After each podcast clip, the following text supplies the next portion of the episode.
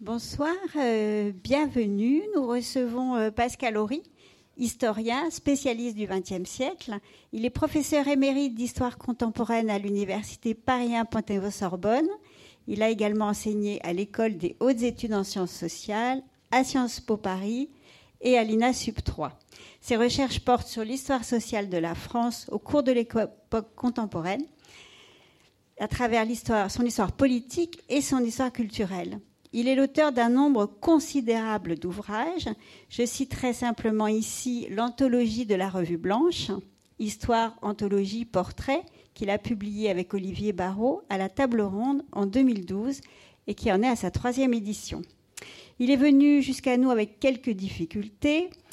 Euh, vous aussi peut-être. Donc un grand merci à tous de votre persévérance et place à la Revue Blanche à ses liens avec les artistes et bien sûr avec euh, Toulouse-Lautrec. Bonne soirée.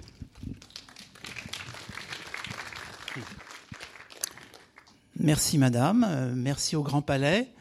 J'insiste euh, sur le remerciement au Grand Palais puisque comme vous le savez, dans quelques mois, ce Grand Palais va fermer, temporairement, mais enfin un temporaire qui peut durer quand même quelques années, qui durera quelques années.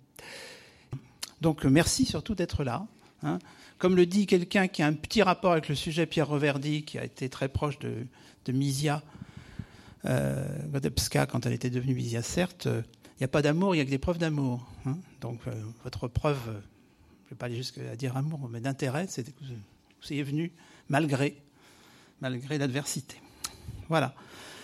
Alors nous avons ensemble à peu près une heure, maximum une heure quinze. De toute façon, pour des raisons, entre autres de sécurité, ce bâtiment ferme vraiment à 20 heures.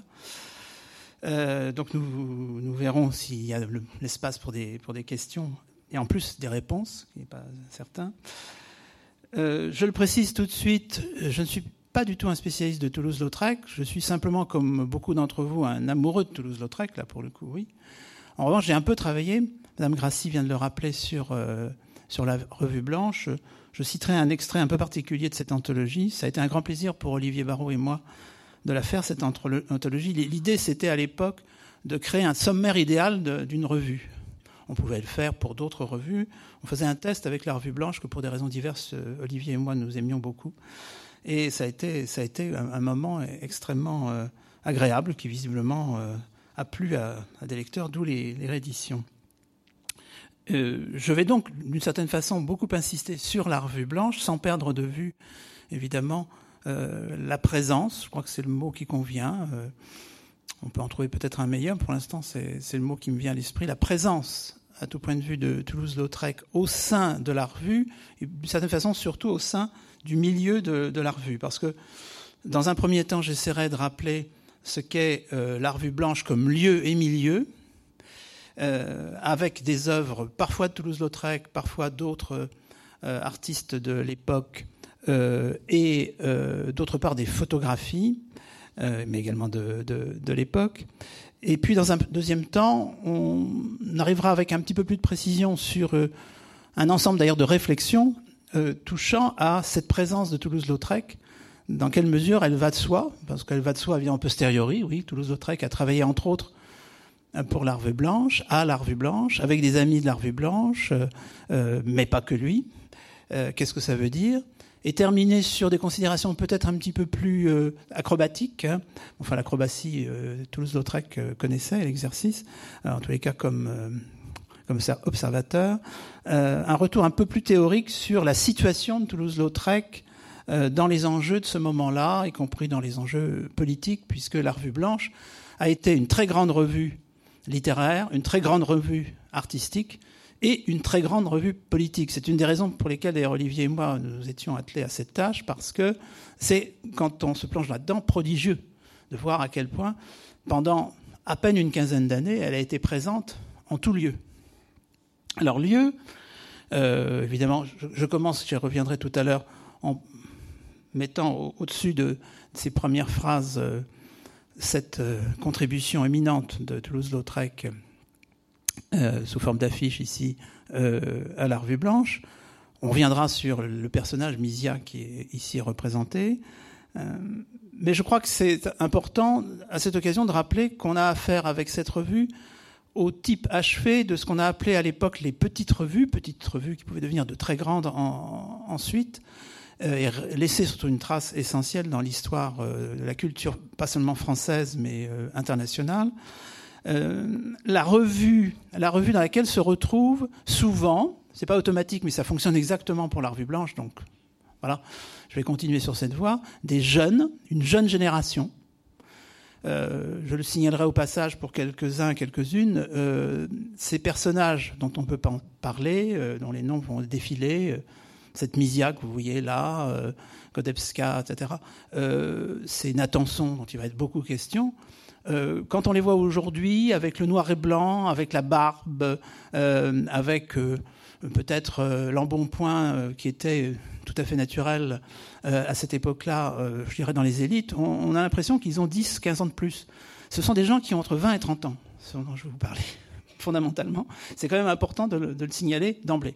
Donc on a affaire à une revue de jeunes euh, qui se présente assez rapidement comme une revue de génération, avec un tropisme qui, depuis le romantisme, anime beaucoup de ces jeunes petites revues. Euh, à savoir que les cadets ont envie de dire certaines choses aux aînés, peut-être même de secouer quelques cocotiers. Et cette revue blanche présente une particularité, c'est que s'il a été, et Toulouse-Lautrec en est un bel exemple, éminemment une revue parisienne, une revue de la vie parisienne, à un moment où Paris est, on ne va pas dire le centre du monde, ça ne veut rien dire, mais en tous les cas quelque chose de très important, peut-être de plus important qu'aujourd'hui, euh, elle est née quand même en Belgique, elle est née en 1889 à Liège, ce qui n'est pas secondaire, mais je ne peux pas développer pourquoi c'est Liège plutôt qu'un autre lieu, euh, avec euh, la rencontre de quelques, on va dire, intellectuels. Le mot intellectuel qui est popularisé, vous le savez sans doute, par l'affaire Dreyfus, est déjà utilisé dans ce milieu des petites revues dans les années 80 finissantes et 90, ce qu'on ne sait pas toujours, euh, des intellectuels belges qui vont rencontrer des, jeunes, des jeunes étudiants en fait, hein, certains ont 17 ou 18 ans, des jeunes étudiants euh, français, entre autres aux eaux de Spa, enfin, n'entrons pas dans le détail. Et cette revue euh, belge aura euh, une courte vie, certes, mais qui va se fonder sur cette rencontre franco-belge, qui va permettre de déplacer peu à peu le centre de gravité de cette petite revue, qui a peu, peu de lecteurs, peu de rayonnement, vers Paris voilà, c'est toujours ce grand tropisme. Euh, de surcroît, c'est une revue liégeoise, même pas bruxelloise, donc il y a une double périphérie à surmonter. On va la surmonter en déplaçant à Paris, le on étant euh, la deuxième personnalité euh, après euh, celle qu'on va voir dans un instant, Paul Leclerc, étant Louis-Alfred Natanson, l'un des trois frères Natanson qui vont devenir les piliers de la revue française. D'où la nécessité de passer quelques minutes à regarder ce portrait que vous avez dans l'exposition de Paul Leclerc par Toulouse-Lautrec. Euh, Paul Leclerc va écrire un très beau texte sur Toulouse-Lautrec euh, quelques années après sa mort. J'y reviendrai peut-être, euh, si j'ai le temps tout à l'heure, sur ces hommages posthumes des gens de la, de la, de la Revue Blanche à Toulouse-Lautrec. Il y a quelques-uns des plus beaux textes sur Toulouse-Lautrec qui viennent de gens de la Revue Blanche, un peu à l'époque, mais surtout après sa mort, dont Paul Leclerc. Paul Leclerc qui parle de Toulouse-Lautrec et de ses portraits en disant, je le cite, Lautrec n'a jamais peint ou dessiné que ce qui s'est offert, entre guillemets, à ses yeux. Il aurait été incapable de faire un portrait sur commande et il n'a fait, mais exactement, que ce qui lui a plu. Donc ça lui a plu de faire le portrait de celui qui vous parle à l'instant, Paul Leclerc, qui a détaillé, en quelques mots, je résume, euh, la manière dont se passait une pause entre deux amis, hein, puisque Lautrec fonctionne à l'amitié, à la relation parfois, mais aussi tout simplement à l'amitié, voire à l'amour. Dès que j'arrivais, c'est Paul, Leclerc, c'est celui que vous voyez qui parle, hein. dès que j'arrivais, il me demandait, Toulouse-Lautrec, de prendre la pose dans un vaste fauteuil d'osier. Je passe. Il braquait alors son lorgnon sur moi, clignait des yeux, prenait son pinceau, et après avoir bien vu ce qu'il voulait voir, il faisait sur sa toile quelques touches légères de peinture très délayées. Puis il reposait son pinceau, et déclarait péremptoire Assez travaillé, fait trop beau. Et nous allions alors nous promener dans le quartier. Je ne dis pas que toutes les séances de Lautrec se passaient comme ça, mais Bon, ça nous dit quelque chose, et quand on connaît Lautrec, on n'est pas autrement surpris de cette technique. Alors, Paul Leclerc passe peu à peu euh, le flambeau, même s'il continue à collaborer à la Revue Blanche, euh, à la famille Natanson, parce qu'on est désormais à Paris et non plus à Liège, surtout parce que c'est la famille Natanson qui a sauvé financièrement cette petite revue, qui avait quand même bien besoin d'être soutenue, y compris sur ce plan-là. Et là, un couple devient central. Nous avons quelques belles photos de, de, l'époque. C'est le couple de Misia, cette Misia que vous venez de voir dessinée ou peinte par euh, Lautrec, et de Thaddée. Ils sont mariés à cette époque-là. Thaddée, Natanson, donc, l'autre frère, et ils seront trois, vous allez voir dans un instant. Ils sont pris dans le jardin du Relais à Villeneuve-sur-Yonne, qui est la grande résidence à ce moment-là. Nous sommes à la fin des années 90 des, Natanson. Thaddée, sur lequel je reviendrai dans un instant, est d'une certaine façon le patron de la Revue Blanche en, ce qui concerne euh, le, rapport à la vie culturelle, comme on ne disait pas à l'époque euh, euh, française et même internationale. J'insiste sur un point qu'on va reprendre après. C'est un grand amateur de, de beaux-arts, collectionneur de peinture, particulièrement de la jeune peinture. Mais le personnage principal, sur lequel je vais insister deux minutes seulement, euh, on pourrait lui consacrer des, heures. Euh, vous avez peut-être lu des livres sur elle. Il y en a, non pas toute une bibliothèque, mais il y en a plusieurs. C'est Misia. Misia Godebska, née à Saint-Pétersbourg, mais qui fait partie, et ça sera le cas aussi des Natanson, de ces familles qui ont traversé l'Europe pour se retrouver finalement avec plusieurs étapes, éventuellement d'ailleurs la Belgique, à, Paris. Euh, Misia est, qui est née en 1872, ce qui fait qu'au moment où Toulouse-Lautrec, notons la date 1893, s'agrège au groupe de la Revue Blanche, elle a 21 ans. Hein. Nous sommes devant des gens quand même assez jeunes. Et au moment de la photo, elle a 26-27 ans. C'est pour ça que je vous dis, pensez que ce sont des jeunes, même si vous paraissez peut-être plus vieux avec nos critères. Elle a 26-27 ans à ce moment-là. Et, euh, lui, euh, est né en 68, donc il a 4 ans de plus qu'elle. Misia euh, est née dans une famille d'artistes. Euh, dans l'Empire russe. Quand on dit qu'ils sont polonais, etc., ça veut dire qu'ils sont, nés dans l'Empire russe. Et les Natanson viennent principalement de Varsovie. À cette époque-là, euh, hein, la scène se passe en Pologne, c'est-à-dire nulle part, dira un collaborateur de la Rue Blanche qui s'appelle Alfred Jarry dans Uburois. Donc voilà, ils viennent de l'Empire russe fondamentalement. et cette éducation dans un milieu artistique l'a porté à être, dit-on, une pianiste assez euh, sinon virtuose, du moins assez douée. Elle aura même Gabriel Fauré comme professeur, enfin, ça ne garantit pas ses, dons. Hein. Euh, mais on va la retrouver surtout, et ça c'est essentiel pour comprendre ce qui va se nouer, y compris avec Toulouse-Lautrec. J'y reviendrai dans un instant. Il représentera plusieurs fois Misia, y compris donc sur l'affiche euh, de la Revue Blanche. Euh, c'est qu'elle sera une égérie. On va chercher le mot. Il, a, il est un peu galvaudé aujourd'hui pour des raisons commerciales, mais c'est le moins mauvais.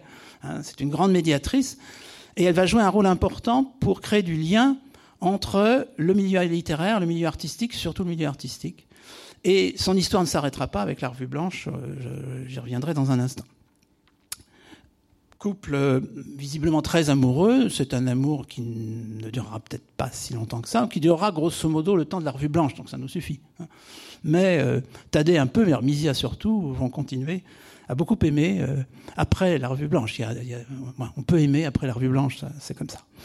Euh, cette image, une autre photographie d'époque, euh, se situe là aussi en 1898.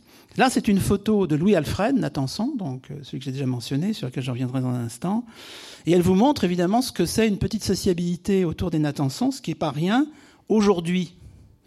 Pas rien aujourd'hui parce que j'anticipe sur ce que je dirai dans un instant sur le milieu littéraire. Ce qui nous avait plu à Olivier Barrault et moi, c'est que quand vous vous retournez vers des revues, avec un peu de distance, 50 ans, un siècle, deux siècles, bon, euh, vous avez deux cas de sommaires. Vous avez des sommaires qui sont des cimetières, de noms qui ne disent plus rien, sauf à quelques érudits et encore. Et ça, c'est la masse des revues, quand même. N'idéalisons pas. Puis vous avez des revues où tout est un palmarès. Et quand je vous dirai, mais je pense que plusieurs d'entre vous le savent bien, quand je vous dirai la liste des collaborateurs sur le plan littéraire d'abord, bien sûr, mais aussi sur le plan artistique de la revue, évidemment, on tombe bah, presque à la renverse. Donc, ce, petit milieu des Natanson, en fait, est au cœur d'un réseau beaucoup plus large. Et pour vous donner un exemple, donc celui qui est allongé à gauche, c'est Valoton.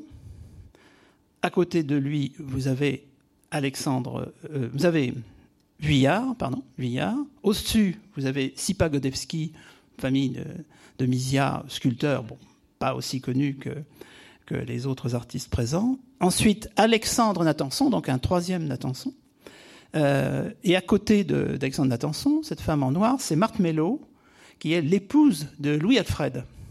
Alors s'il y a des cinéphiles pointus dans la salle, euh, qui s'intéressent au cinéma des années 20, 30, 40, vous avez croisé Marthe Mello beaucoup plus tard, comme actrice de second rôle, mais omniprésente dans quantité de films. Euh, c'est à l'époque, évidemment, une comédienne de théâtre, fondamentalement. D'abord, le cinéma n'a été inventé que depuis trois ans environ. Et de toute façon, comme Marguerite Moreno, qui dit sans doute un peu plus que Marthe Mello à certains d'entre vous dans la salle, ce sont de grandes actrices de théâtre, considérables, qui réussiront à passer l'épreuve du cinéma et du cinéma parlant. Mais on n'imagine pas que Marthe Mello, que vous voyez là toute fraîche, et qui avait des rôles un peu boulevardiers, sera un peu enfermée dans les rôles de de, de vieille dame acariâtre dans les années 30 et 40, parce que le temps passe. C'est la même chose pour Marguerite Moreno, qui était une beauté sublime, l'épouse d'un très grand écrivain méconnu qui s'appelle Marcel Schwab, et qui euh, sera la Marguerite Moreno que vous connaissez peut-être si vous êtes cinéphile dans les films assez extraordinaires où elle a joué, où elle est assez loin de la beauté longéline qu'elle était au moment où Marthe Mello faisait ses rôles boulevardiers. Et puis, vous avez de nouveau Thaddée et Misia, toujours aussi amoureux. Donc ce qui est intéressant évidemment, c'est le mélange entre ces artistes peintres, euh, euh, cette famille Natanson, ce sculpteur, qui montre bien que nous avons affaire à une sociabilité artiste, comme on commence à dire d'ailleurs à l'époque, qui s'explique par l'itinéraire des trois frères. Alors Alexandre, que vous avez là, c'est, pour simplifier, je simplifie, il est avocat, mais d'une certaine façon, et il ne sera pas d'ailleurs tout le temps à l'époque de la Revue Blanche, euh, c'est aussi un peu le banquier. La famille Natanson est une famille de banquiers, grand-père, euh, Zelig, euh, euh, fils Adam, et puis finalement les, trois frères. il est en titre, ça sera un peu plus compliqué dans le détail, directeur ou rédacteur en chef de la revue. C'est essentiellement, ne serait-ce que par une sorte de discrétion naturelle, presque d'ailleurs excessive, celui qui restera un peu dans l'ombre, mais qui contribuera à sauver à plusieurs reprises les finances de la revue jusqu'à la faillite finale quand même. Tadé, déjà mentionné, c'est l'homme des arts plastiques, dirait-on aujourd'hui à la revue, le collectionneur d'art, je l'ai dit, le mécène. Il a assez longtemps à la revue la chronique des arts, euh, des beaux-arts, comme on dit à l'époque. Il se révélera d'ailleurs sur le tard un mémorialiste de grand talent, vous connaissez peut-être Pain à leur tour. Euh, il écrira sur Pissarro, sur Bonnard, sur Toulouse-Lautrec, lui aussi. Euh, textes ne paraîtront qu'à l'extrême fin de sa vie, dans les années 40 et 50. Et on, découvrira un, un qui a l'œil et qui sait écrire, ce qui n'est pas du tout l'apparence qu'il donne à l'époque. Ce sont des gens qui, ont deux ou trois apparences. Hein. Et euh, Thaddée, lui, c'est le bon vivant, euh, qui va assez loin sur cette voie-là. Euh, on n'imagine pas que c'est également quelqu'un qui a, l'œil, bon, il est collectionneur d'art quand même, et qui aura la plume. Quant à Louis Alfred, qui prend donc la, la photo et qui est le mari de Marthe Meadow, euh, lui, c'est plutôt l'écrivain de la famille, euh, Nathanson.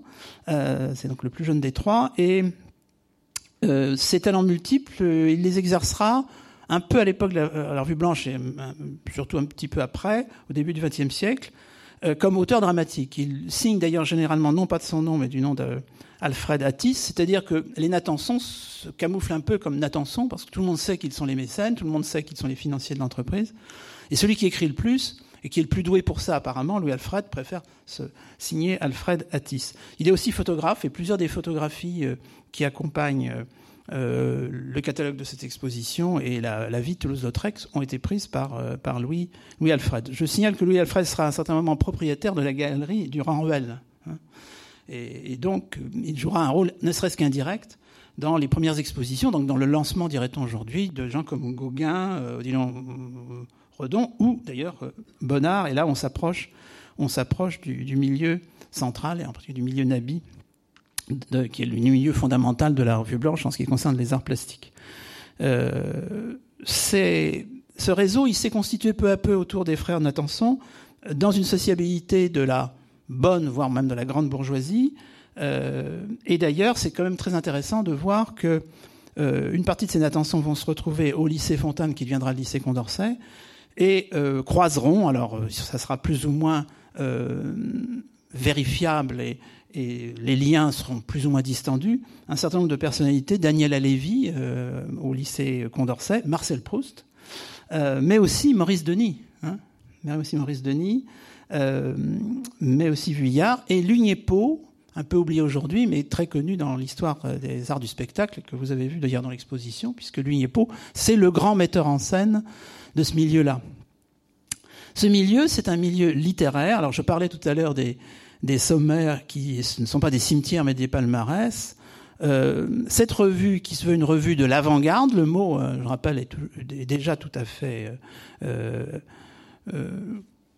n'est pas anachronique, c'est un mot d'époque. D'ailleurs, vous connaissez sans doute l'ironie de Baudelaire sur les métaphores militaires qu'il y a dans l'avant-garde, ça remonte aux années 1860.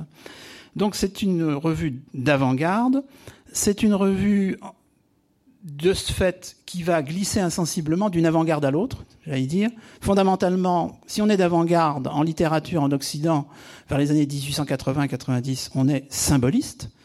Et donc il est remarquable de voir qu'à la revue blanche, on publiera les derniers textes ou des derniers textes parmi les derniers textes de Verlaine. On publiera Mallarmé, qui est l'idole absolue. Telle idole absolue d'ailleurs que les Natanson euh, achèteront pendant un certain temps une maison à proximité euh, de celle de, Mallarmé. Des gens comme Pierre-Louis ou Rémy de Gourmont collaboreront surtout au début à la, revue. Mais ce qui est intéressant, c'est que cette revue est évolutive. Euh, c'est pas la seule, mais c'est quand même très intéressant de le voir pour comprendre d'ailleurs pourquoi Toulouse-Lautrec va finir par se trouver à l'aise là-dedans. Peut-être que Pierre-Louis ou Rémy de Gourmont, c'était pas vraiment son, milieu. Mais Jules Renard, Tristan Bernard, euh, Willy même, le premier mari de, de Colette, mais qui n'est pas que ça, euh, oui, c'est beaucoup plus, euh, j'allais dire, le milieu de Toulouse-Lautrec. Et vers la fin, ça c'est peu connu, et c'est ce qu'on avait découvert à l'époque, puisque ça c'est la troisième édition, donc c'est un projet qui remonte loin, avec Olivier, c'est que progressivement, on voit arriver à la, Revue Blanche des écrivains qu'on n'associe pas à la Revue Blanche. Jules Renard encore, oui, mais Alfred Jarry a beaucoup collaboré à la Revue Blanche, alors qu'on l'assimile plutôt au Mercure de France. Euh, Charles vous imaginez que Charles Peggy a collaboré à la, Revue Blanche, on expliquera pourquoi dans un instant. Moi, j'avais personnellement découvert avec stupéfaction la qualité littéraire d'un écrivain méconnu qui est Charles-Louis Philippe, qui a, écrit des textes superbes dans la, Revue Blanche. Et puis Guillaume Apollinaire. Hein, Guillaume Apollinaire. Or, la Revue Blanche s'arrête en 1903. Euh, hein. Donc voilà, euh, je ne vais pas continuer à écheniller le, le fameux palmarès, euh, d'ailleurs, euh, on n'est pas étonné de trouver euh, fugitivement Marcel Proust ou Paul Claudel, hein, quand même, dans cette, dans cette revue. Et puis la critique littéraire. La critique, critique littéraire, à, à qui est-elle confiée? À plusieurs personnes, mais les deux principaux titulaires s'appellent André Gide et Léon Blum. Donc ça, c'est le milieu littéraire. Le milieu artistique, on en a une preuve ici, c'est bien sûr le milieu du théâtre, je ne reviens pas sur l'Uniépo, mais l'Uniépo, c'est l'introduction en France des grands Scandinaves, hein, Ibsen, etc. C'est Uburoy, c'est Metterlinck, on trouve la Belgique, etc.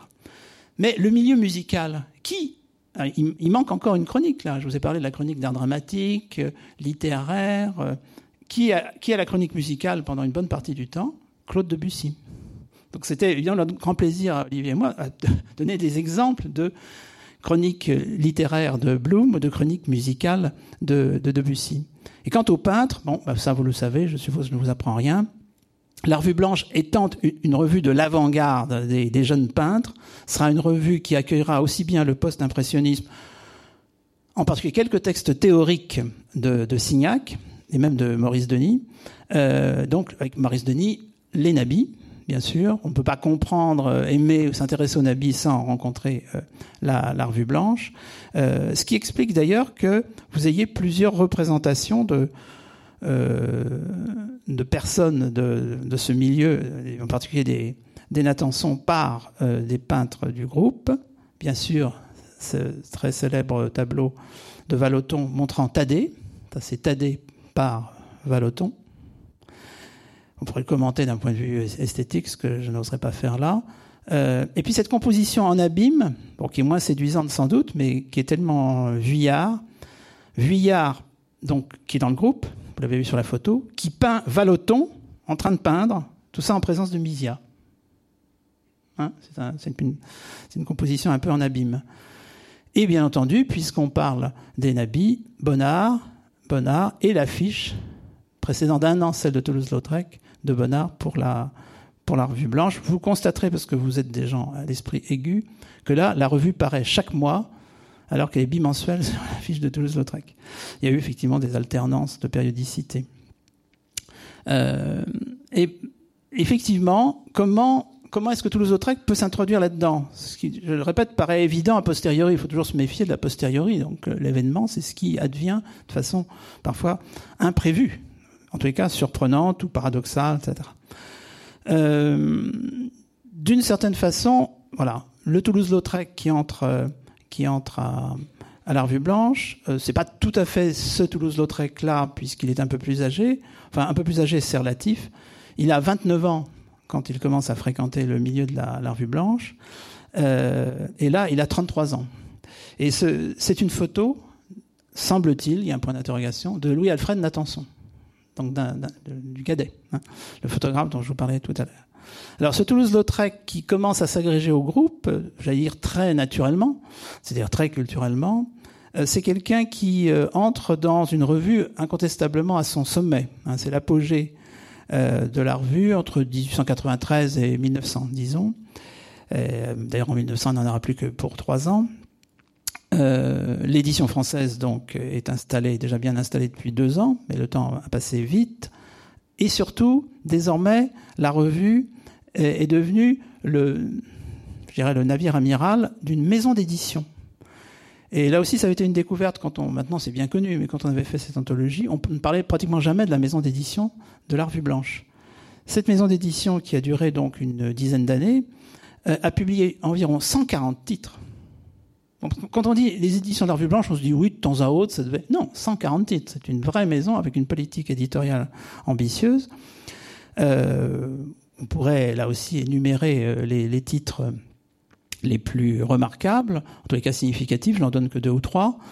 Mais si ça vous intéresse, il y a d'autres détails bon, dans cette anthologie, puis dans les travaux consacrés à la, à la revue blanche.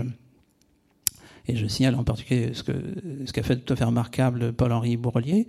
Donc, sur les, les, les, 140 titres, je citerai Quo Vadis, hein, le fameux Quo Vadis, qu'on a complètement oublié, mais qui était un extraordinaire best-seller, dont l'auteur était polonais, comme par hasard, Sienkiewicz.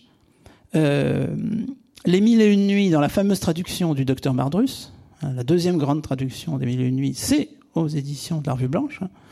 Ces livres-là, on les connaît, mais on ne voit même pas chez, qui ils ont été édités pour la première fois. Le premier grand livre sur l'affaire Dreyfus, l'histoire de l'affaire Dreyfus de Joseph Renac, c'est à la Revue Blanche, etc., etc. Et puis, euh, la revue où arrive Toulouse-Lautrec, c'est celle qui, à peu près au même moment, il y a un petit doute sur l'arrivée. Est-ce que c'est 94 ou 95 Sans doute 94, donc quelques mois après. C'est l'arrivée comme secrétaire de rédaction de Félix Fénéon. Euh, et pour donner une idée du prestige mondain, pas simplement. Aujourd'hui, nous avons le prestige culturel. Donc la revue, euh, de manière posthume, a gagné par rapport aux revues cimetières. Mais alors le prestige mondain à l'époque est considérable. Euh, on a aventuré une, formule dans l'anthologie avec Olivier, on a dit euh, les Natanson n'avaient pas simplement l'argent, ils avaient aussi le goût. Hein.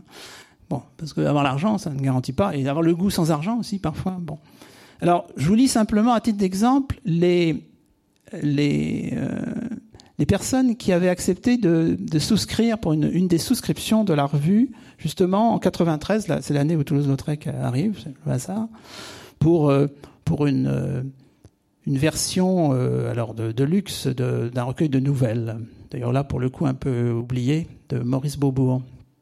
Frontispice quand même de Vuillard, hein, bon, bien sûr. Alors je vous donne quelques noms parce que, bon, bien sûr c'est sélectif, mais la souscription à ces nouvelles passionnées, deuxième liste, comprend des gens qui s'appellent Monsieur Marcel Schwab, Monsieur Jean Psicari, Monsieur Pierre Bonnard, bon, Monsieur Alexandre Natanson, ça, va un peu de soi, Monsieur Maurice Potcher, qui est l'homme du théâtre du peuple, le père de Frédéric Potcher, etc. Monsieur Camille Mauclair, Monsieur Marcel Boulanger, sont des noms qui peuvent dire quelque chose à quelques-uns. Monsieur Paul Grunbaum, ça, Paul. Monsieur Jules Massenet, hein, compositeur de musique, édition de luxe. Son Altesse Sérénissime Madame la Princesse de Monaco, édition de luxe. Monsieur Aurélien Scholl, deux exemplaires. Monsieur Fernand Gregg, Monsieur Hugues Rebel, Monsieur Édouard Dujardin, le grand wagnérien, Monsieur Gabriel Fauré, Monsieur Reynaldo Hahn, euh, Monsieur Léon Paul Fargue, et puis, pour la bonne bouche, il y a une personne qui s'appelle Madame Swann. Ça ne s'invente pas. Donc c'est ça la revue, hein, quand, où arrive euh, Toulouse-Lautrec. Bon, elle s'arrêtera, je l'ai déjà dit, en, 1903, mais Toulouse-Lautrec est mort euh, juste avant. Donc, euh, d'une certaine façon, il connaîtra la revue à son beau. Et bien entendu, on imagine que cet homme qui savait vivre, enfin, un viveur, diraient certains moralistes de l'époque ou d'après, va apprécier, va apprécier l'hédonisme des Natanson, surtout l'hédonisme façon Thaddée. Hein. Euh, Alexandre est toujours un petit peu en retrait. Enfin, il finance l'hédonisme aussi de ses frères.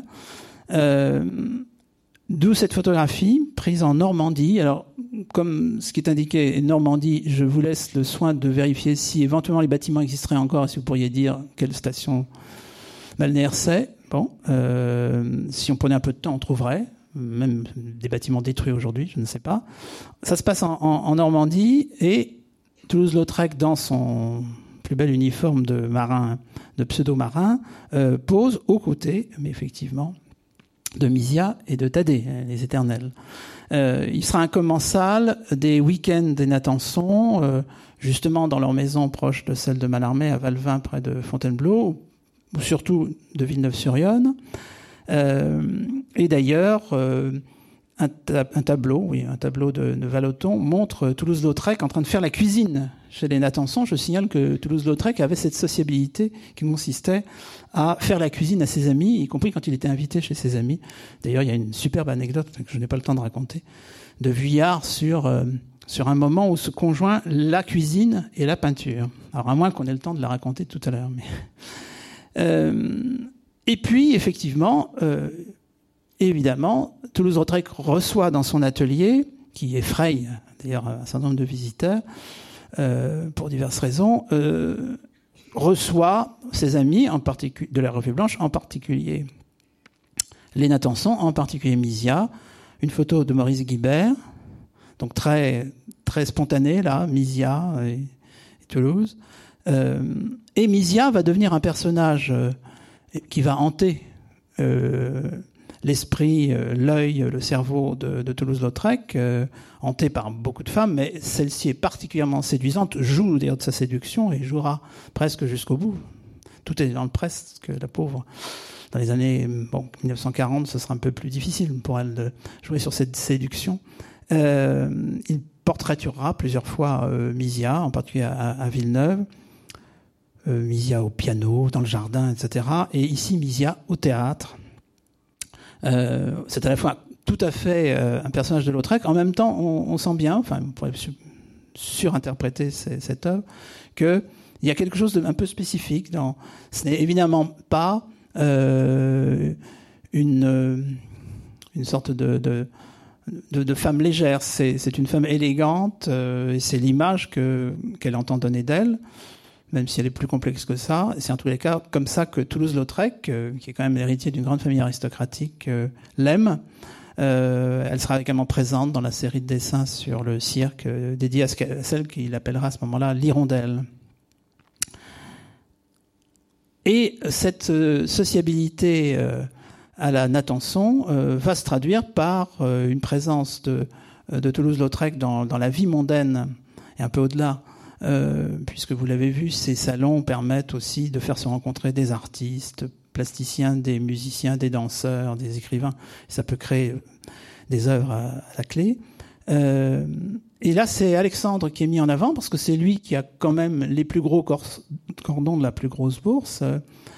Euh, le voici, 60 avenue du Bois de Boulogne, Alexandre, donc 60 future avenue Foch invitant euh, un certain Alain Veil euh, à euh, effectivement partager des American and Other Drinks. Donc on est dans l'anglomanie fin de siècle qui, qui est extrêmement présente, y compris dans, dans un certain nombre d'autres œuvres de Toulouse-Lautrec, parce que Toulouse-Lautrec, absorbant sans jugement de valeur ce qui est offert dans la vie parisienne constate que cette vie est très marquée par l'anglomanie, ce qui permet de comprendre d'ailleurs que quand on, on raisonne sur par exemple l'américanisation, il faut situer ça dans une tradition plus ancienne d'anglophilie et d'anglomanie d'autant plus frappante que effectivement les relations entre la France et l'Angleterre sont très mauvaises à cette époque-là. Mais l'anglomanie, l'anglomanie, elle, est déjà extrêmement présente. voilà. Toulouse-Lautrec est omniprésent aussi dans cette vie, euh, on peut dire mondaine sans doute, mais tout simplement dans cette sociabilité du plaisir. Pas simplement quand il euh, va s'installer quasiment à demeure, vous le savez, si vous avez vu l'exposition, si vous avez lu le catalogue, si vous connaissez bien déjà un peu, ou même pas forcément bien, la ville de Lautrec, même s'installer presque à demeure dans certaines maisons closes. Hein. Mais il y a aussi cette sociabilité-là, évidemment, qui lui est servie sur un plateau par les Natanson.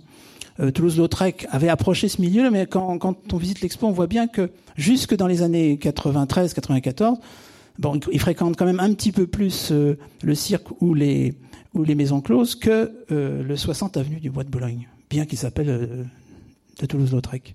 Et là, oui, cette société-là lui est, lui est ouverte. Et ce qui explique que, évidemment, quand il s'agit de lui demander, c'est une commande de Thaddée apparemment, de lui demander une affiche un an après celle de Bonnard, cette fois-ci en couleur. Bon, c'est Misia, en patineuse, euh, très élégante, voilette, manchon, etc. Son hirondelle qu'il choisit. Et euh, apparemment, Thaddée en a été très contente. Misia, euh, plus ou moins. Enfin, là, il y, a, la version a posteriori où tout est idyllique, la version immédiate où c'est toujours un petit peu plus compliqué. Alors fondamentalement, que vient faire Toulouse-Lautrec dans ce milieu moderne et prestigieux? Euh, bah, Évidemment, il y a un mot qu'il faudrait prononcer, sur lequel je reviendrai pour terminer tout à l'heure, le mot de non-conformisme. Il y a évidemment chez lui quelque chose d'assez séduisant, non seulement dans la mondanité, bon, je n'y reviendrai peut-être pas, mais dans le fait que cette mondanité est compatible avec le non-conformisme, voire même avec une certaine audace, parce que, je ne l'ai pas encore prononcé, mais pour celles et ceux qui ne connaîtraient pas encore la revue blanche, vous allez être étonnés que maintenant je prononce le mot d'anarchisme. Car cette revue avait des accointances anarchistes. À une époque où on sortait d'une période de terrorisme, avec mort, hein, mort d'homme, début des années 90. Euh, cette sympathie anarchiste était partagée par toute une génération, en particulier symboliste. Alors ça vous paraît aussi très étrange d'associer l'anarchisme et le symbolisme, mais ça s'est passé comme ça. Et je ne suis pas là en train de vous faire un cours sur les relations entre symbolisme et anarchisme, bon, mais croyez-moi sur parole. Et du coup, dans ce milieu parisien, ça ne concerne pas que la France, bien sûr, mais entre autres la France, des années 90, 92, 13, 14, ça va pas durer très longtemps, mais c'est essentiel. Il y a une fascination pour la radicalité, hein, puisqu'on prononce beaucoup ce mot, la radicalité libertaire et ou anarchiste. Léon Blum, que j'ai déjà cité et que je vais reciter tout à l'heure, à 20 ans, en 1892, il publie son premier texte dans la Revue Blanche. Un de ses premiers textes, c'est un texte pro-anarchie. Et, dédié à qui? À M. Maurice Barrès, député de Nancy. C'est-à-dire qu'il ne faut, pas avoir des visions a posteriori. Barrès, et d'ailleurs Blum jusqu'au bout dira que Barrès avait été quelqu'un de très important pour lui, c'est un modèle pour la jeune génération. Hein? N'oubliez jamais ça. Et effectivement, euh, quand on a, en étant non pas grand bourgeois, mais bourgeois comme, comme Blum, qui va frapper à la porte du Conseil d'État dans quelques années, quand on a des, petites velléités de jeter sa gourme, bah c'est vrai qu'on pense anarchisme et on pense Maurice Barrès. Bon. Euh, alors ça mériterait des commentaires. En tous les cas, ce Toulouse-Lautrec, il arrive dans une revue qui a des, des petites sympathies ou des grandes sympathies anarchistes, mais pas que mais enfin qui, euh, qui lance des pics. Euh, et puis qui est plus généralement une revue qui n'hésite pas à faire appel à des auteurs, donc soit un peu sulfureux, mais pour des raisons qui sont moins politiques que, on dirait, sociétales aujourd'hui. Oscar Wilde, la revue blanche va accueillir le dernier Oscar Wilde, celui qui, qui est brisé par euh, le fameux procès, la fameuse prison, à partir de 1897, qui vit principalement à Paris, et qui sera publié d'ailleurs dans la revue blanche, et que tous autres va même croquer au passage. Et il y a un mot qu'il faut prononcer, c'est le mot d'humour, ou plus généralement le mot de gaieté, c'est-à-dire que j'ai signalé tout à l'heure euh, Tristan Bernard et, et, Jules Renard, Toulouse-Lautrec se trouve évidemment de plein pied avec des auteurs qui ne sont sans doute pas Paul Claudel ou Rémy de Gourmont, euh, mais clairement euh, Tristan Bernard ou son beau-frère. Tristan Bernard est entré en 91 à la Revue Blanche par un texte qui s'appelle, alors ça demande d'être commenté aujourd'hui parce qu'on comprend pas, du symbole dans la chanson de café-concert. Ça veut dire que à l'époque, l'avant-garde chic et l'avant-garde pointue, mal armée quand même, hein, c'est le symbolisme. Et voilà que Tristan Bernard arrive avec ses gros sabots et dit, je vais vous démontrer qu'on va avoir une lecture symboliste du café-concert. C'est-à-dire que vous avez un critique de l'époque de Godard qui va dire, je vais vous démontrer que Claude François et Jean-Luc Godard, c'est peut-être la même chose. C'est ça le premier texte de Tristan Bernard, parce que sinon vous comprenez pas euh, l'article, un titre comme ça. Et qui est le, par ailleurs le, le beau-frère de ce grand Tristan Bernard, c'est un certain Pierre Weber, euh, qui, euh, qui va beaucoup travailler avec Tristan Bernard et Toulouse-Lautrec, et qui est le grand-père de Francis Weber, au passage, quand même. Donc une revue dans laquelle il y a des gens comme ça, ou Jules Renard, qui sait ce que c'est que l'humour, le décalage, la provocation, le grotesque, la gaieté, ça, Toulouse-Lautrec peut le comprendre plus que le symbolisme, ou alors le symbolisme dans le café-concert. D'ailleurs, Aristide Bruand est proche de la revue aussi. Euh, ça ne veut pas dire que c'est une revue façon chat noir, c'est même d'un limite très différent. Hein. C'est pas non plus de l'esprit Montmartre 3, mais voilà, les, liens sont, sont clairs. C'est une revue qui se paye le luxe. Ça, ça a pu plaire à Toulouse-Lautrec, qui a même un peu vaguement fréquenté ce milieu pendant très peu de temps, mais quand même. Qui a une revue occultiste. Il y a une revue occultiste dans la dans les débuts, enfin les débuts pas liégeois, les débuts parisiens de la revue blanche, parce que ça va de soi. Hein, c'est assez chic et excitant de tenter l'occultisme. Plus surprenant encore que l'occultisme, à mon avis, ça on l'avait découvert avec Olivier à l'époque, non c'est mieux connu, il y a une rubrique sportive. Elle est confiée à qui? À Tristan Bernard, qui à un certain moment va gérer d'ailleurs un vélodrome, et à Léon Blum. Avez des textes de Léon Blum sur le sport. D'ailleurs, plus tard, j'avais vu ça dans ma thèse sur le Front populaire, Léon Blum inaugurant je ne sais plus quelle manifestation sportive, rappelait qu'il avait une petite pointe aux 100 mètres assez intéressante dans les années 1890 qui l'amenait à écrire sur le sport. Voilà. Et tout ça, c'est dans la revue blanche. Quant à Jules Renard, évidemment, c'est l'auteur auquel euh, Toulouse-Lautrec peut le mieux s'identifier, d'où euh, le fait, alors ça c'est hors de la revue blanche qui va illustrer euh, les histoires naturelles en 1999, lui dessiner un ex-libris, etc.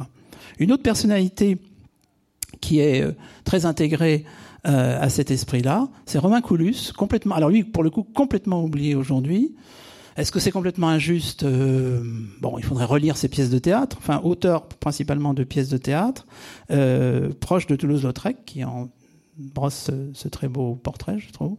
Et Romain Coulus, qui fait partie de la sociabilité revue blanche type très présent dans les théâtres justement les théâtres du boulevard, c'est-à-dire que la revue blanche est capable d'avoir, par Coulus et quelques autres, même un peu Bloom, un lien avec le théâtre de boulevard et un lien avec l'avant-garde théâtrale de l'époque, sans discuter la, plus forte, la plus radicale avant-garde qui est l'Uniepo et le théâtre de l'œuvre. Je rappelle au passage que Léon Blum, s'il était mort brutalement en 1914, resterait, bon, faiblement dans les dictionnaires, mais il resterait comme grand critique théâtral de sa génération. Léon Blum a été un des principaux critiques dramatique de cette époque-là. Donc on comprend mieux pourquoi Toulouse-Lautrec peut se sentir à l'aise. Il n'y a pas simplement, effectivement, euh, les alcools forts d'Alexandre euh, Natanson, même si... D'où un dernier ensemble de considérations qui me permettront de revenir sur euh, quelque chose qui me paraît peut-être, du coup, plus délicat à non pas démontrer mais à développer parce que ça nécessiterait un, colloque entier et peut-être un peu ennuyeux. Quelle est cette situation de Toulouse-Lautrec au regard de sa participation à la Revue Blanche et à l'immédiate périphérie de la, Revue Blanche? Euh, J'aime bien une formule de Pierre-Henri Bourrelier que j'ai cité tout à l'heure. Euh, la fête et l'engagement. C'est-à-dire que la Revue Blanche, c'est un peu ça.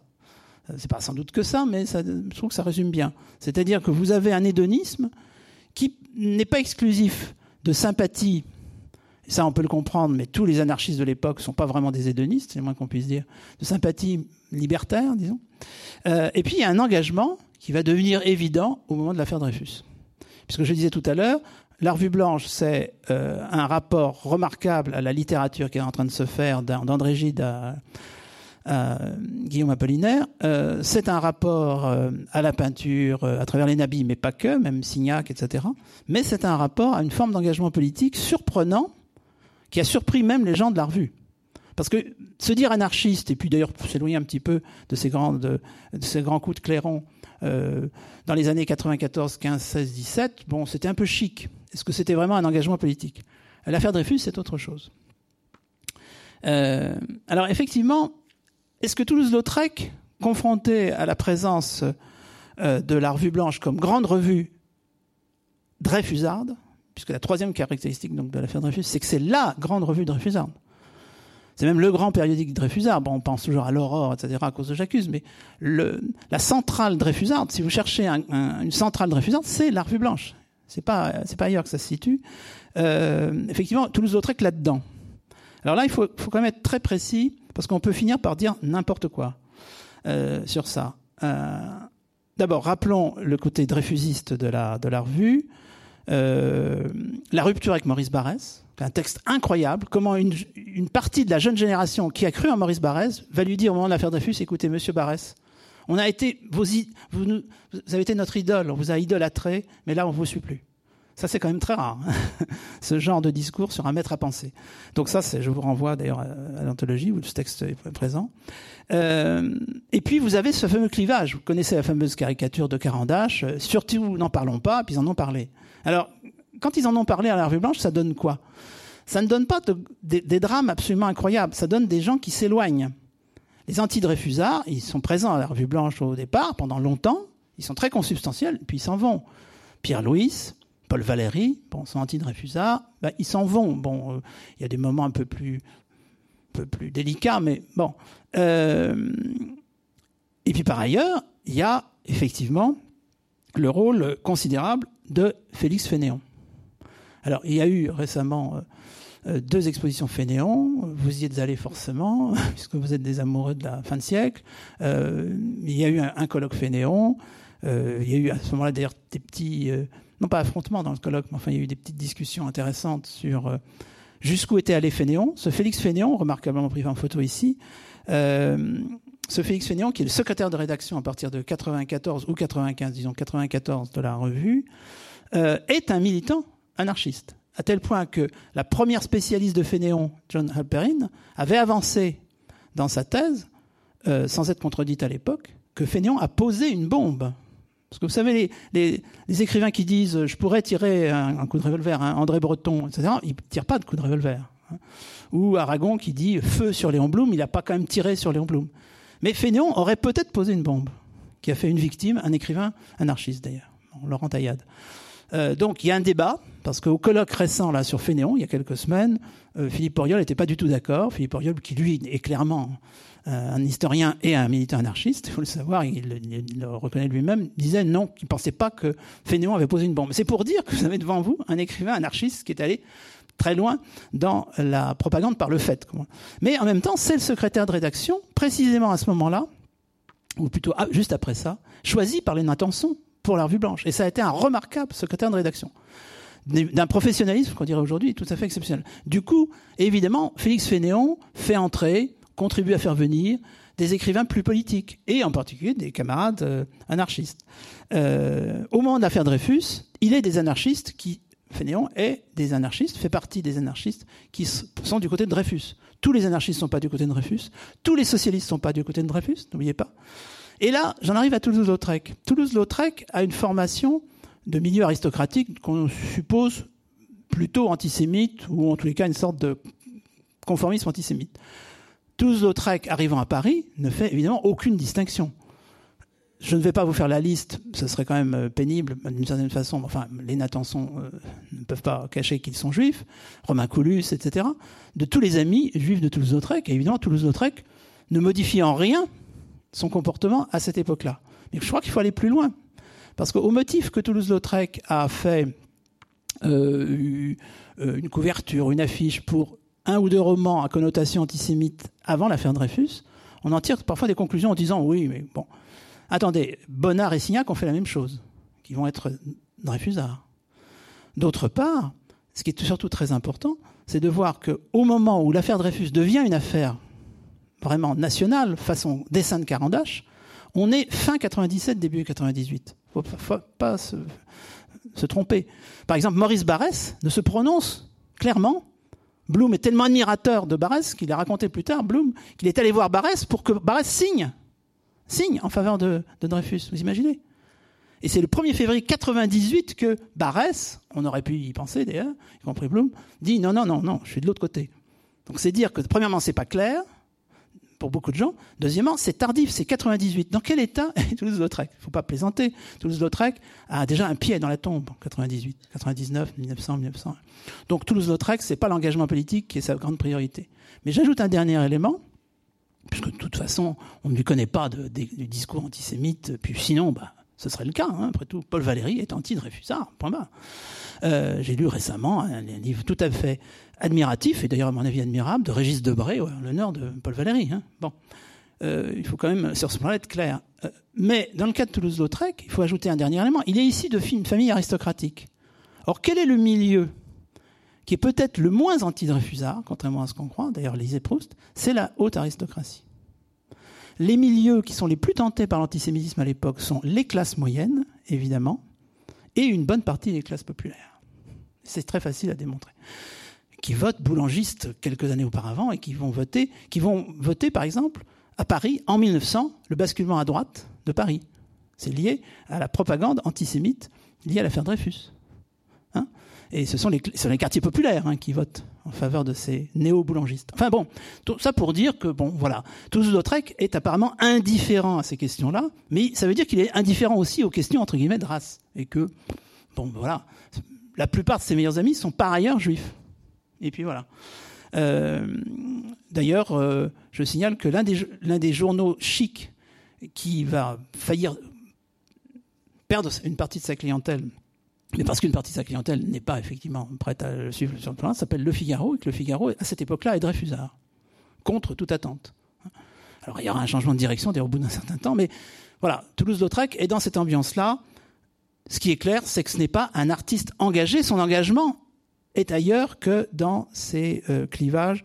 Euh, êtes-vous anarchiste ou pas? D'ailleurs, Félix Fénéon, peut-être que le chef-d'œuvre de Félix Fénéon, ça a été les réponses qu'il a données au président du tribunal devant lesquelles il a été traîné en tant que supposé assassin, hein, quand même. Là aussi, ça n'arrive pas souvent à un journaliste ou un écrivain. Et les réponses de Fénéon sont géniales, en particulier quand le président lui dit, on est en 94, procédé 30, euh, Monsieur, Monsieur Fénéon, donc je précise, hein, celui que vous voyez là, secrétaire de la rédaction dans quelques mois, de la revue Blanche. Monsieur Fénéon, vous êtes anarchiste. Et qui répond, Monsieur le Président, parce que très, très cérémonieux, vous voyez, c'est un homme très cérémonieux. Euh, très euh, puritain Nouvelle-Angleterre, là, hein, il se fait, fait la, gueule. Il répond Monsieur le Président, je suis bourguignon, né à Turin. Et tout le procès va se passer comme ça. D'ailleurs, Fénéon va être euh, ne va pas être condamné, tout simplement parce qu'il réussit à mettre les rieurs de son côté en démontrant qu'il y a des phrases assez extraordinaires où on lui dit Vous êtes. vous n'avez. Vous avez, vous avez refusé de répondre à nos questions, dit le président, sur tel anarchiste, Mata et Ortiz. Et Fénéon qui répond très calme, Monsieur le Président, euh, je ne voulais pas le compromettre. D'ailleurs, si ça avait été vous, vous pensez bien que j'aurais fait la même chose à votre égard. C'est absolument génial. Bon, donc l'anarchisme et le dreyfusisme ou pas, pas dreyfusisme. Bon, ben, Toulouse-Lautrec passent au, au, travers, mais on ne peut pas le surprendre en flagrant délit, en tous les cas d'anti-dreyfusisme, parce que c'est pas son problème, dirait-on aujourd'hui. Ce qui est son problème, c'est peut-être plutôt le chasseur de chevelure ou Nib, euh, auquel il participe aux, côtés, c'est un, dessin de, Toulouse-Lautrec bien sûr, aux côtés de Tristan Bernard. Je rappelle que quand il, quand il euh, euh, dessine à ce moment-là Tristan Bernard, hein, on est en 98, et donc Tristan Bernard, il a, dans mes souvenirs, il a, une trentaine d'années, Tristan Bernard, il a, 30, il a 32 ans. Il, paraît avoir 60 ans, mais il a 32 ans. Hein. Attention. Hein. Prenons garde, ce sont des jeunes. Tristan Bernard va se défouler, dirait-on aujourd'hui, euh, avec Pierre Weber, hein, les deux parents, euh, et Toulouse-Lautrec, dans des suppléments ravageurs, alors autonomes puis rattachés à la revue blanche, en particulier le premier, Le chasseur de chevelure. Le chasseur de chevelure, allusion western. Hein, je signale que le western, on n'a pas attendu le cinéma pour être très présent dans, la culture populaire française euh, et européenne de l'époque. Euh, et pour vous donner un exemple, Tristan Bernard et Pierre Weber, c'est un petit côté gentiment libertaire, quoi, euh, euh, rédacteur intègre de, ce supplément qui s'appelle Le chasseur de chevelure, Tristan Bernard de gré à gré, rédacteur vénal, Pierre Weber, 2 francs la ligne. Et tout est un peu écrit comme ça. Hein. Euh, le numéro d'après, le chasseur de chevelure, vous avez les exemplaires sous vitrine dans l'exposition. Informateur du possible, Tristan Bernard. Déformateur du réel, Pierre Weber. Ça paraît très moderne hein, quand on parle des fake news, etc. C'est un, un, petit supplément à la revue blanche, le chasseur de, chasseur de chevelure, qui retourne la publicité, qui fait des fausses publicités, des anti-publicités, qui euh, et qui euh, joue avec les codes de la presse de l'époque, avec l'idée que la presse de l'époque n'est pas blanc-bleu, hein, qu'elle est peut-être achetée, etc. Ce qui rejoint la propagande anarchiste, mais pas qu'anarchiste évidemment, et qui rejoint une thématique euh, qu'on pourrait qualifier de populiste ou pas d'ailleurs d'aujourd'hui. Et voilà donc une des contributions par ces euh, croquis vite faits de Toulouse-Lautrec euh, aux chasseurs de chevelure. Là, c'est un salon, c'est le genre du salon, salon du chasseur de chevelure, illustré par Tristan Bernard et Toulouse-Lautrec. on ne va pas entrer dans le détail. il y a une partie d'ailleurs qui comprend dans ce salon des appréciations qui sont des appréciations au premier degré de Tristan Bernard, et puis d'autres qui sont euh, des plaisanteries, on pourrait dire des foutages de gueule intégraux. On retrouve euh, la même chose là. Euh, vous noterez en bas de la page que le gérant de la revue s'appelle Léon Blum à ce moment-là. Le chasseur de chevelure, je vous cite quand même Tristan Bernard à propos du programme de ce journal, de ce supplément. Le chasseur de chevelure n'imposera donc à ses rédacteurs aucun souci mesquin de véracité. Il leur enjoindra plutôt de raconter les faits non tels qu'ils sont, mais tels qu'ils devraient être, tels qu'il faut qu'ils soient. C'est ainsi que le chasseur de chevelure affirmera sa haute indépendance. C'est assez, je trouve que c'est assez génial. Plus radical encore, une sorte de, de suite du chasseur de chevelure. Nib, ça dit tout. Et là, c'est une initiative, semble-t-il, de Toulouse-Lautrec lui-même, 1895. Alors Nib, c'est rien, hein, c'est nada, c'est pot de balle, hein, Nib.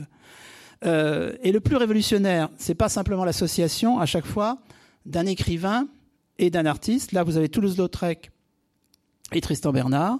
Le deuxième Nib, c'est Valoton et Jules Renard. Hein, excusez du peu. Le troisième Nib, c'est Bonnard et Romain Coulus. Euh, et, là, vous avez d'ailleurs des publicités détournées. À, propos de Foutit et chocolat, vous avez une fausse publicité pour un, chocolat. Euh, mais le plus révolutionnaire, d'une certaine façon, c'est la forme, qui est devenue célèbre d'ailleurs dans l'histoire de la presse. C'est une feuille imprimée recto verso, pliée, hein, pliée alors suivant les cas en deux, en trois, en quatre, etc., afin d'être glissée dans la revue blanche. Et on est donc dans un lieu de synthèse entre l'affiche, l'estampe insérée, la feuille satirique. C'est quelque chose d'assez étonnant. Et bon, c'est difficile de dire dans quelle mesure c'est une complète idée de Toulouse-Lautrec, mais vraisemblablement quand on voit l'art de l'affiche qui était le sien et comment il a, il a tout de suite fait exploser euh, l'affiche qui était en même temps sous cette forme chérée, etc., quelque chose d'assez récent, on peut se dire que c'est lui qui a eu l'idée non seulement du contenu, mais de la forme de, de Nib. Et il y aurait beaucoup de choses à dire sur euh, la manière dont toute une forme d'écriture très revue blanche euh, a correspondu à l'esthétique de, Toulouse-Lautrec en tant que dessinateur, euh, en tant qu'affichiste, en tant que peintre. Une esthétique du, fragmentaire et une esthétique de la vie, de la vie comme elle est, de la vie des villes, de la vie de plaisir, euh, ça paraît évident, mais en même temps, il faut bien voir que ça n'allait pas de soi, et ça a contribué d'ailleurs déjà à l'époque de son vivant et pendant longtemps après sa mort, à marginaliser Toulouse-Lautrec, considéré comme un artiste bizarre, bizarre, malsain, euh, se préoccupant d'objets quand même euh, au, mieux triviaux, au pire absolument orduriers. bon, je renvoie à, à, quelques textes un peu érudits, mais si ça vous intéresse, un chercheur belge qui s'appelle Clément Dessy, qui a écrit à la fois sur la revue blanche et les nabis, une esthétique de la fragmentation. Alors la fragmentation, c'est aussi bien littéraire, Jules Renard, etc., que Nabi, bien sûr, et que Toulouse-Lautrec. C'est très Toulouse-Lautrec, le fragment. Et un autre texte sur la poétique de la ville à la revue blanche. Bref, je pense que Toulouse-Lautrec avait trouvé son, son havre de paix, dans, une vie qui fut courte et particulièrement violente, au fond. Il a été violent à l'égard de lui-même. Il s'est tué, évidemment, non pas à petit feu, mais à grand feu, comme vous le savez. Alcool, drogue et compagnie. Mais euh, il avait quand même eu la revue blanche. Et je peux dire que d'une certaine façon, quand tout ça va euh, changer de nature, il, est resté à bord. Il est resté à bord quand la Revue Blanche, mais c'était in extremis, il était en train de mourir, hein, est devenue une grande revue politique aussi. Ça ne l'a pas gêné, de toute façon, c'était pas son, problème n'était pas là. Et d'ailleurs, des auteurs comme Tristan Bernard ou Jules Renard ont accompagné, bien sûr, le combat euh, dreyfusiste. Euh, et c'est là que je parle de centre de la périphérie, c'est-à-dire que euh, son centre, c'était sans doute la revue, la sociabilité d'attention et au-delà. Il faut pas exagérer, il n'y a pas que cette sociabilité-là, mais enfin, elle a quand même été déterminante à partir de 93 pendant les dix dernières années de sa vie même pas dix dernières années, huit euh, dernières années de sa vie, sept, six, si on les retire les derniers mois. Euh, mais en même temps, cette revue blanche, c'était quand même le milieu qui lui convenait par la synthèse entre un certain type de littérature euh, non conformiste et effectivement un art qui lui-même faisait exploser les codes. On n'imagine pas à quel point quand même certaines des hypothèses des nabis je ne pense pas sur les post-impressionnistes, je ne pense pas sur les cubistes, mais les nabis en eux-mêmes secouaient fortement tous les, tous les cocotiers. Et c'est pour ça que je termine sur une image qui est anachronique par rapport à mon sujet, puisque, compte tenu de son objet, elle se situe au début des années 90.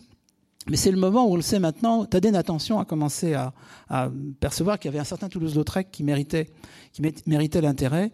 Et j'aime bien cette image de Toulouse-Lautrec en train, en train de peindre, le petit Toulouse-Lautrec devant un assez grand tableau, on a d'ailleurs rapproché, aussi paradoxal que ça puisse paraître, Toulouse-Lautrec de la peinture d'histoire. Une peinture d'histoire dont l'objet ne serait pas l'histoire avec sa grande hache, mais la petite histoire. Peut-être, d'ailleurs, est-elle si petite que ça J'en suis pas certain.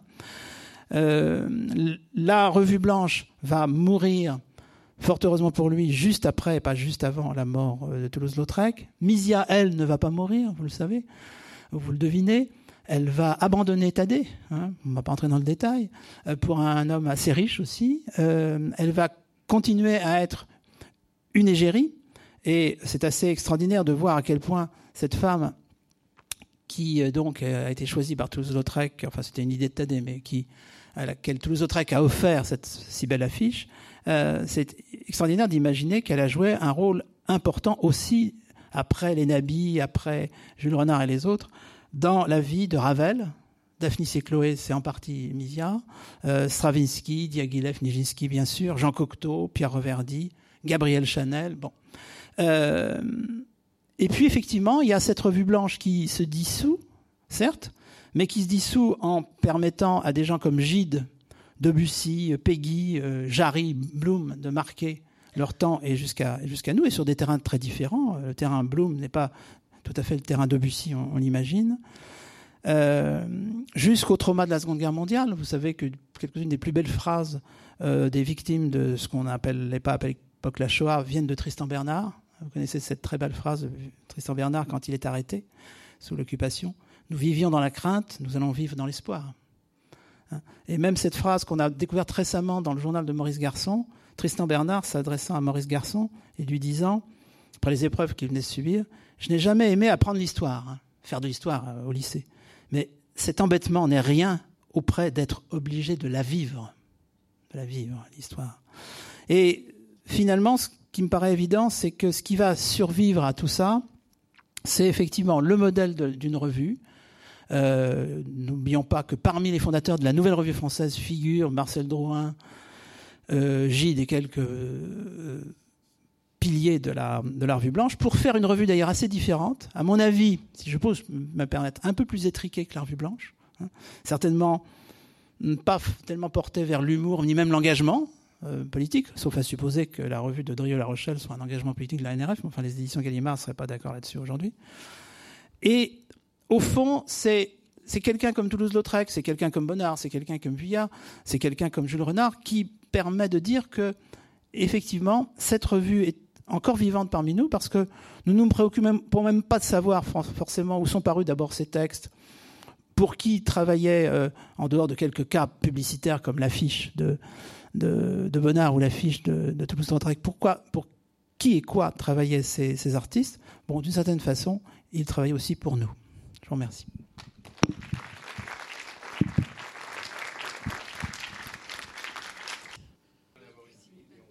Ah oui, vous avez une anecdote bah- à nous raconter que vous n'avez pas eu le temps tout à l'heure. Ah oui, sur. Euh, Bah, écoutez, je, suppose que c'est pas épuisé. Je ne sais pas, Madame Gracil sait. Je n'ai pas vérifié si c'était épuisé. Je ne crois pas que ce soit épuisé. La dernière édition, c'est celle de La Petite Vermillon chez à la Table Ronde. Euh, oui, l'anecdote que je trouve très belle parce qu'elle conjoint, euh, elle conjoint toute forme d'art, y compris l'art culinaire. et j'y suis personnellement sensible pour diverses raisons. C'est raconté par Vuillard, hein, c'est Noné Véro. Donc Toulouse-Lautrec aime recevoir ses amis. Il dessine ou il lithographie les menus quand même. Donc je suppose que les amis collection, collectionnaient les menus de Toulouse-Lautrec après.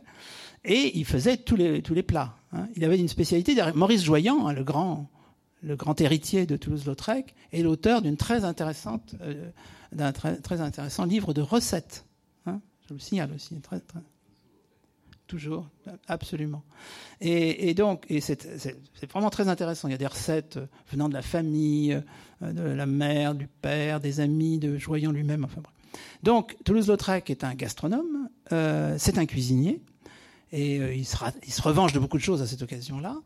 Et puis ce jour-là, raconte Vuillard, ben, il n'y a pas de dessert. Alors bon, hein, puis le repas se passe, et puis à la fin, Toulouse-Lautrec leur dit, bon, écoutez, pour le dessert, vous me suivez. Et c'était donc l'époque où il était du côté de Frochot, là. Euh, il, emmène, ses, camarades euh, auprès d'un, devant un, autre appartement, je crois, dans un autre immeuble, les voisins. Il frappe. Alors la personne qui occupait cet appartement était au courant, ouvre la porte. C'était le grand bassoniste de l'opéra de l'époque. Il est conduit devant le tableau de Degas. Parce que le bassoniste, à l'époque, était le propriétaire du tableau. Et tous leur trek leur dit c'est ça votre dessert. C'est quand même très beau, je trouve. voilà. Enfin, vous connaissez sans doute ce tableau, tableau. Oui. Oui, euh, je voudrais vous demander, au vu de la qualité de, de, la, revue, de la revue de l'époque, qu'est-ce qui a précipité la faillite de, de bah, l'entreprise C'était quand même malgré la qualité ou à cause de cette qualité, regardez toutes ces éditions de luxe, etc., qui n'étaient pas forcément toutes euh, rentabilisées, c'est qu'elles coûtaient très cher. Euh, bon, il y a quand même un lien euh, clair entre les moyens qui étaient mis par Alexandre, par, euh, Thaddée aussi. Thaddée a, vendu sa collection hein, en 1908, par exemple.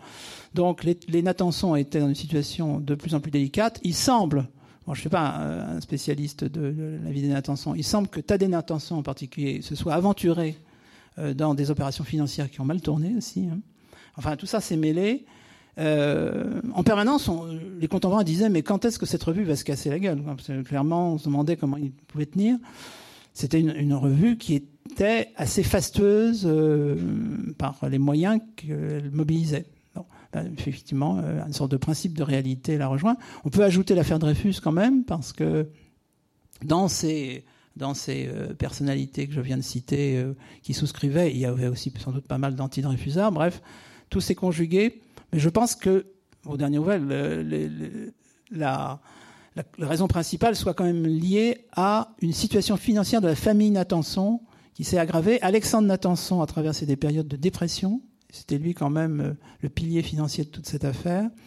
Il a été obligé de, quitter le barreau. Enfin, euh, les indicateurs sont passés, euh, au rouge, comme par hasard, à peu près au moment de l'affaire Dreyfus. Donc je pense qu'il y a aussi un lien.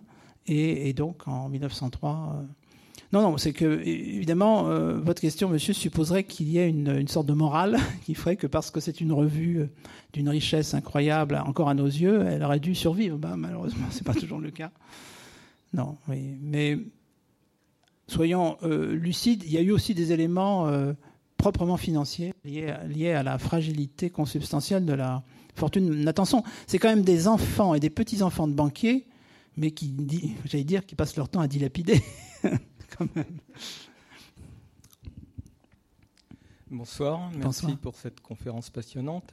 Euh, malheureusement, je ne peux pas vous aider pour la localisation de la ah. station balnéaire normande, mais en ah. revanche, je peux vous donner quelques nouvelles, si vous, le souhaitez, de la maison de Villeneuve-sur-Yonne. Ah bah oui, allez-y, ça, intéresse tout le monde. Euh, alors cette maison euh, fait l'objet actuellement d'un projet de rénovation et pour, euh, pour des animations à venir autour de, du passé que vous avez évoqué.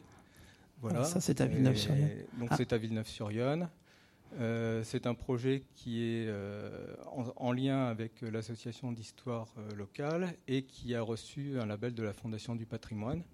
Très bien. Et donc qui est lancé depuis cet été, au mois de juillet de, cette année, pour, bah, pour les quelques années à venir, et dans, le but d'ouvrir d'ouvrir le plus vite possible au public autour d'expositions, d'animations qui, ah, bah, très, très bonne revivre ce passé. Très bonne idée. vous avez, vous si des personnes sont intéressées, tenir au courant, je suis à, leur disposition. un petit peu de documentation éventuellement. Je vous laisserai mes, mes, coordonnées en ce qui me concerne. Je n'engage que moi, mais je crois que... merci. C'est une très bonne euh, nouvelle. Peut-être euh, une dernière question. Une dernière, oui, parce que le, en raison des grèves, en fait, le, Grand Palais va fermer. Bah, sinon, on va rester ensemble, enfermés, ce qui n'est pas désagréable. si, on, si on reste avec les Toulouse-Lautrec, donc la dernière question. Il y a pire comme situation. Merci. Bonsoir. Moi, je voulais savoir euh, le lectorat en fait, de, la Revue Blanche, euh, notamment les classes euh, un peu plus populaires. Est-ce qu'elles lisaient la revue ou pas? Alors, les chiffres qu'on avait essayé d'explorer, mais enfin, il faudrait vérifier auprès d'autres spécialistes, indiqueraient 2000-2500 exemplaires au début de la période française et une dizaine, une quinzaine de milliers à la fin, enfin à l'apogée. Ce qui paraît pas beaucoup, mais pour une revue, c'est pas mal. C'est franchement pas mal. Mais c'est une revue chère, avec ses suppléments, ses souscriptions. Donc il y a une sélection par euh, l'argent, absolument automatique. Mais elle, est, elle a un statut culturel élevé, euh, pas simplement dans les plus jeunes des avant-gardes. Euh, clairement, il n'y a qu'à voir les souscripteurs. Là, on voit que, bon, effectivement, Reynaldo Hahn ou Gabriel Fauré, bon, c'est pas des pauvres airs, mais c'est pas, c'est, pas non plus, ce ne sont pas simplement des, jeunes poètes. Euh, géniaux et même incompris. Non, il y a quand même une, une présence. Et puis là, vous imaginez le, succès, là ça a été une souscription extraordinaire, le succès des Mille et une nuits de Mardrus. Donc c'était quand même une revue qui, était appréciée par, disons, les classes moyennes euh, lettrées, sans doute un peu, un peu fortunées. Alors au moment de l'affaire Dreyfus, il y a eu sans doute un lectorat où il y a quelqu'un comme Peggy, théoriquement il n'a rien à voir là-dedans, Peggy. Eh ben, il écrit D'ailleurs, il, se sépare gentiment après, et puis il va créer les cahiers de la quinzaine. Mais il y a Binda, vous imaginez, il y a Binda, Julien Binda, la revue blanche. Donc il y a des gens qui sont un peu plus lus, j'allais dire, par les enseignants, les universitaires. Lucien R, quoi. Lucien R, on n'aurait pas imaginé euh, la revue blanche. Donc la, fin de la revue blanche, mais elle ne gagne pas de lecteurs, l'ouvre à un, public, euh, disons, euh, un peu plus universitaire. oui, c'est tout ce qu'on peut dire. Mais bien entendu, c'est pas pas une revue populaire. Fénéon avait participé à des revues. Était-elle plus populaire On peut le penser quand même, qui était là franchement anarchiste, euh, sous pseudo ou sous son nom d'ailleurs. Mais à la revue blanche, non, pas, vraiment. Voilà. Écoutez, euh, bonne visite de l'exposition si pas déjà le cas. Et puis bonne lecture de la revue blanche qui existe en, reprint. Hein. Il y a un superbe reprint assez coûteux de la revue blanche. Merci.